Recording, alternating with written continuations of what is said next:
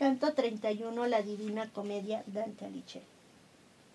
La misma lengua que antes mirió tiñendo de rubor mis mejillas me aplicó enseguida el remedio. Así he oído contar que la lanza de Aquiles y de su padre solía ocasionar primero un daño y luego ella misma lo remediaba.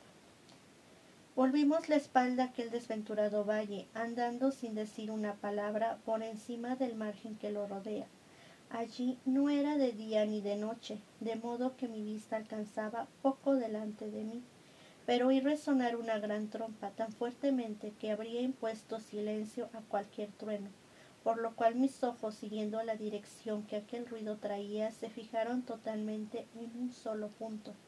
No hizo sonar tan terriblemente su trompa Orlando, después de la dolorosa derrota en que Carlomagno perdió el fruto de su santa empresa. A poco de haber vuelto hacia aquel lado la cabeza, me pareció ver muchas torres elevadas, por lo que dije, Maestro, ¿qué tierra es esta? Y me contestó él. Como miras a lo lejos a través de las tinieblas, te equivocas en lo que te imaginas. Ya verás, cuando hayas llegado allí, cuánto engaña la vista la distancia, mas ahora apresura el paso. Después me cogió afectuosamente de la mano y me dijo, antes de que pasemos más adelante, y para que el caso no te asombre, sabe que eso no son torres, sino gigantes, todos los cuales están metidos hasta el ombligo en el pozo alrededor de sus muros. Así como la vista cuando se disipa la niebla reconoce poco a poco las cosas ocultas por el vapor en que se estaba envuelto el aire, de igual modo y a medida que la mía atravesaba aquella atmósfera densa y oscura, conforme nos íbamos acercando hacia el borde del pozo, mi error se disipaba y crecía mi miedo. Lo mismo que Monterigione, corona de torres su recinto amurallado, así por el borde que rodea el pozo, se elevan como torres y hasta la mitad del cuerpo los hombres gigantes a quienes amenaza todavía Júpiter desde el cielo cuando truena. Yo podía distinguir ya el rostro, los hombres y el pecho de uno de ellos y la gran parte de su vientre y sus dos brazos a lo largo de los costados.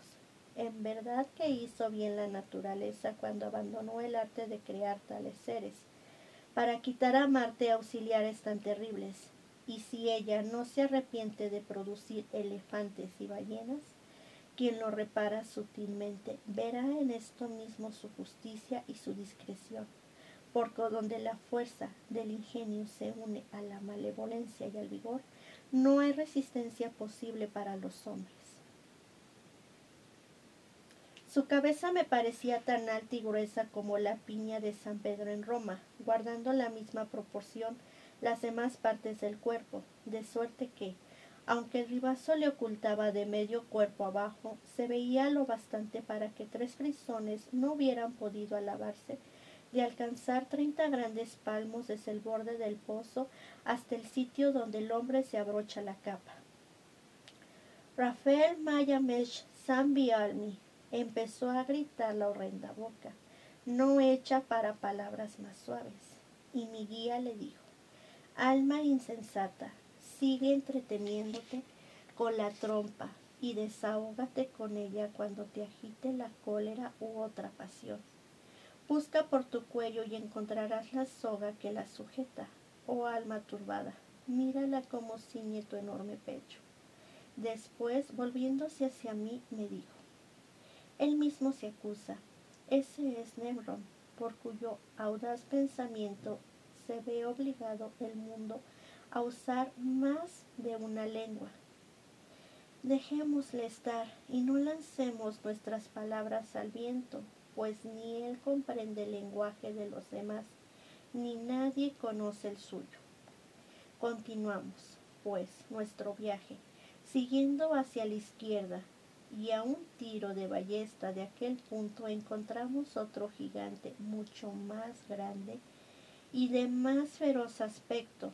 No podré decir quién fue capaz de sujetarle, pero sí Sé que tenía ligado el brazo izquierdo por delante y el otro por detrás con una cadena, la cual le rodeaba del cuello abajo, dándole cinco vueltas en la parte del cuerpo que salía fuera del pozo.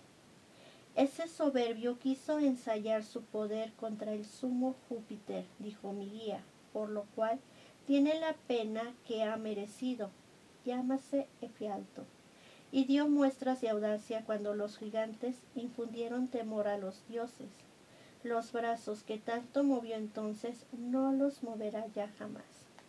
Y yo le dije, si fuese posible quisiera que mis ojos tuviesen una idea de lo que es el desmesurado briareo.